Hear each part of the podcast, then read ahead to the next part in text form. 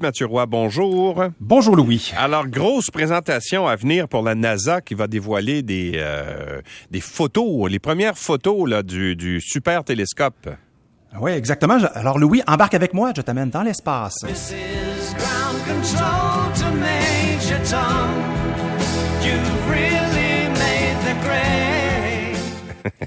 Ah, Alors, euh, notre voyage euh, débute, Louis, le 25 décembre 2021, Oui. alors que le télescope James Webb a été lancé depuis la Guyane dans une fusée Ariane 5. Il a passé les sept derniers mois à se, bien sûr, voyager, se déployer, se calibrer. On a fait toutes sortes de tests aussi. On a vu des petites photos, des brides euh, de ce qu'on allait pouvoir un jour voir. Et tout ça, ben, ça se fait à peu près à 1, 1,5 million de kilomètres de la Terre. Et là, les premières images en couleur officielles prises par James Webb vont être diffusées ce soir, 17 heures, avec la NASA et le président des États-Unis, Joe Biden. Alors moi, cette espèce de présentation très gouvernementale, très américaine, j'aime beaucoup ça. Euh, J'ai ciblé- l'impression que ça, ça doit être concluant parce que pas, ils n'auraient pas fait venir le président si le- les photos étaient hors foyer ou... euh, Euh, ouais, c'est ça. Ou si on a, on a peine à deviner ce que c'est. C'est-tu mes verres qui sont pas, euh, Ouais, sont pas ça. ajustés? Mais donc, la nébuleuse de Karen, c'est une espèce de, de, de- On devrait y voir une exoplanète géante. En tout cas, écoute, je peux pas rentrer dans le détail parce qu'on atteint rapidement mon niveau d'incompétence, mais difficile de faire plus techno que euh, ce qui va nous être présenté là, notamment sur les différentes plateformes sociales. Donc, oui, en direct sur le nasa.tv, mais aussi sur euh, les, les réseaux sociaux de la NASA. Vous pourrez suivre euh, les informations en direct. Et pour les amoureux de photographie, souvent, la NASA, oui, vous allez avoir le- la, la photo en format JPEG sur le Ouais. site web, mais vous pouvez télécharger le gros fichier photo, genre en, en point RAW, euh, qui, euh, corrige-moi si je me trompe, Louis, mais c'est un fichier qui est infiniment moins compressé, qui prend beaucoup Ah, ouais, plus de place aussi. Là. Oui, mais euh, qui offre une qualité d'image et de, et de définition qui est, qui est exceptionnelle. Alors, pour les amateurs, évidemment, qui ont, qui ont la capacité de, j'imagine, de l'ouvrir sur leur ordinateur, là, parce que tu dois pas pouvoir ouvrir ça avec n'importe quoi, là. Mais effectivement, ça risque d'être intéressant. Mais ce qui est, c'est surtout l'exploit technique qui est intéressant dans ce, dans ce télescope-là, qui était euh, qui est gros comme un minibus ou à peu près, là, et qu'on a envoyé, mais comme euh, tout replié sur lui-même dans la, la- la fusée Ariane.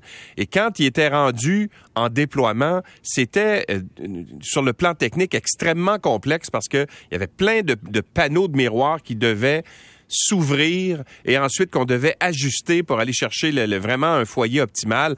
Alors, ça a été tout un exploit technique d'être capable de déployer ça à 1,5 million de kilomètres de la Terre. Là. Vraiment, ça a été euh, assez... Euh, une erreur de 1 cm fait Ouais. en sorte que ben, l'image est complètement bousillée? Puis tu parles de la taille du, euh, du satellite, euh, en fait, de, de ce qui a été envoyé. Si vous avez le navigateur Google sur votre téléphone euh, en ce moment, ou si vous simplement allez sur Google et que vous googlez James Webb, donc Ouais. euh, c'est là au moment où je te parle, si tu as ton téléphone en main, Louis, là. James avec un S et Webb, Ouais. W-E-B-B.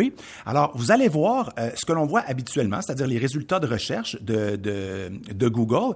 Et si vous descendez, vous allez voir une espèce de carré qui parle de James Webb et ça dit affiché en 3D.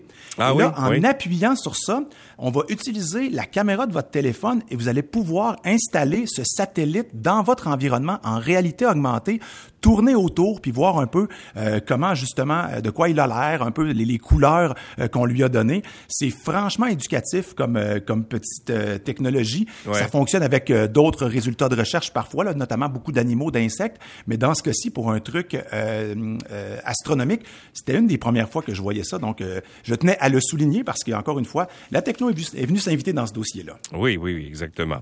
Bon, parle-moi des secrets de Uber, de, de Uber, qui ont été dévoilés dans une multitude de documents qui découlent de ce fameux consortium international de journalistes dont fait partie Radio-Canada, d'ailleurs, euh, ici euh, chez nous, et qui démontre les pratiques pas tout à fait légal d'Uber. Boy, hey, écoute, ça s'appelle les dérapages d'Uber. Il y a un dossier hallucinant. Évidemment, cette enquête-là n'est pas techno, mais ça concerne et ça touche une compagnie techno Oui. dont je parle euh, sur ces ondes depuis près 2014. Et tu as parlé justement de ce consortium international. Il y a des fichiers qui ont été transmis à différents quotidiens. Tu as parlé de Radio Cannes, entre autres. 124 000 fichiers, 83 000 courriels, des textos, euh, des, des échanges entre des dirigeants d'Uber. On parle de notes de service, des présentations, des factures. Ça s'étale de 2013 à 2017. Et évidemment, ça met euh, un peu euh, sur la sellette toute cette espèce de période où Uber débarquait avec Ouais. ses gros sabots dans différents marchés et euh, imposait sa façon de faire, même si la réglementation, en fait, souvent la, la réglementation ne l'interdisait pas parce qu'il n'y avait pas de règlement spécifique à ce qu'il faisait. Et euh, on remonte à 2015 quand il y a des agents de Revenu Québec qui enquêtaient sur euh, justement Uber et il y a des agents qui se faisaient passer pour des chauffeurs potentiels et ce que Revenu Québec soupçonnait, c'est qu'Uber euh, allait pas récolter la, la TVQ puis donnait peut-être même un petit coup de pouce aux chauffeurs pour faire la même chose. Ouais. Il y a eu perquisition et là où ça devient techno, c'est que euh, il y a des enquêteurs qui ont remarqué que les ordinateurs portables, les téléphones intelligents puis des tablettes avaient tous redémarré au même moment durant les perquisitions. C'est un outil qui s'appelle Kill Switch, donc ça, ça coupait l'accès à distance avec les serveurs de l'entreprise à San Francisco. Euh, écoute, c'est incroyable euh, tout ce qu'on peut lire dans cette Tout espèce ça de pour faire en sorte qu'ils puissent plus, justement, avoir accès au serveur Ah en oui. question, aller chercher les documents dans Exact. Donc, en tout cas, je suis Ouais. pas, évidemment, je suis pas, je suis pas, je suis pas juriste du tout, mais ça m'a tout l'air d'être une espèce d'entrave euh, à, à une enquête. C'est, c'est fascinant. On savait que Uber débarquait vraiment puis imposait la loi. Euh, quand il y avait des manifestations contre Uber, ils savaient très bien que règle générale, ça allait pas leur nuire tant que ça.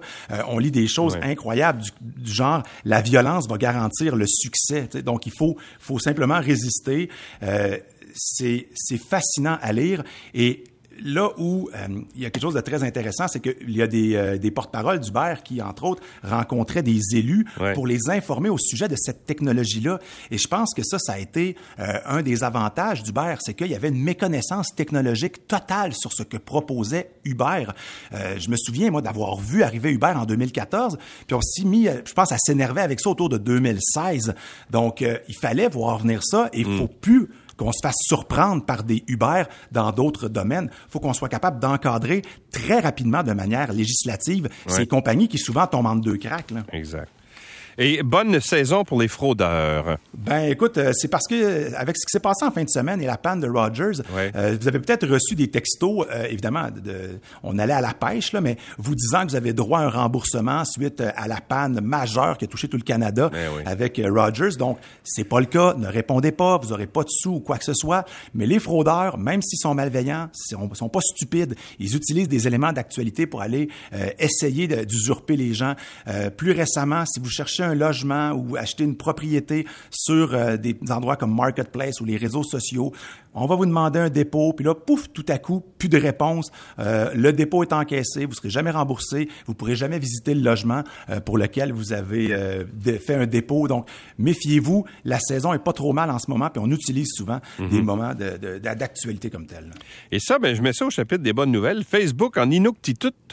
Oui, c'est assez impressionnant parce que Facebook Meta a collaboré avec euh, des organismes qui représentent les Inuits du Nunavut. Ouais. Et puis donc, euh, on a envoyé un message clairement que c'est une, euh, c'est une langue qui est aussi importante et valide que tant d'autres, mais c'est aussi un outil extrêmement important pour la survie de ces mêmes langues qui euh, parfois ont de la difficulté à passer de génération en génération. Donc oui, effectivement, ça fait trois, quatre ans, je pense, qu'il avait annoncé que ça allait être disponible éventuellement en Inuktitut, mais là, c'est fait.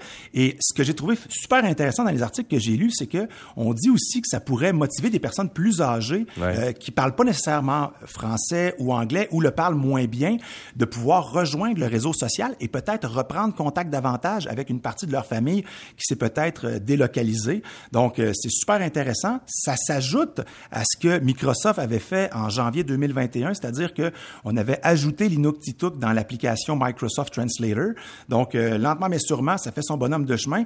Il y avait des initiatives personnelles. euh, je pense à Minecraft, par exemple, où on pouvait retrouver des communautés comme ça, mais c'est vrai pour l'Inuktitut, mais c'était vrai pour euh, plusieurs autres langues dans le monde. Et sur TikTok aussi, il y a des créateurs de contenu qui viennent de, de- différentes origines, différents coins du monde. Et il y en avait aussi des Inuits qui nous proposent des choses franchement intéressantes. Donc ici, c'est Facebook, qui est pas un petit joueur, qui propose maintenant sa plateforme en Inuktitut.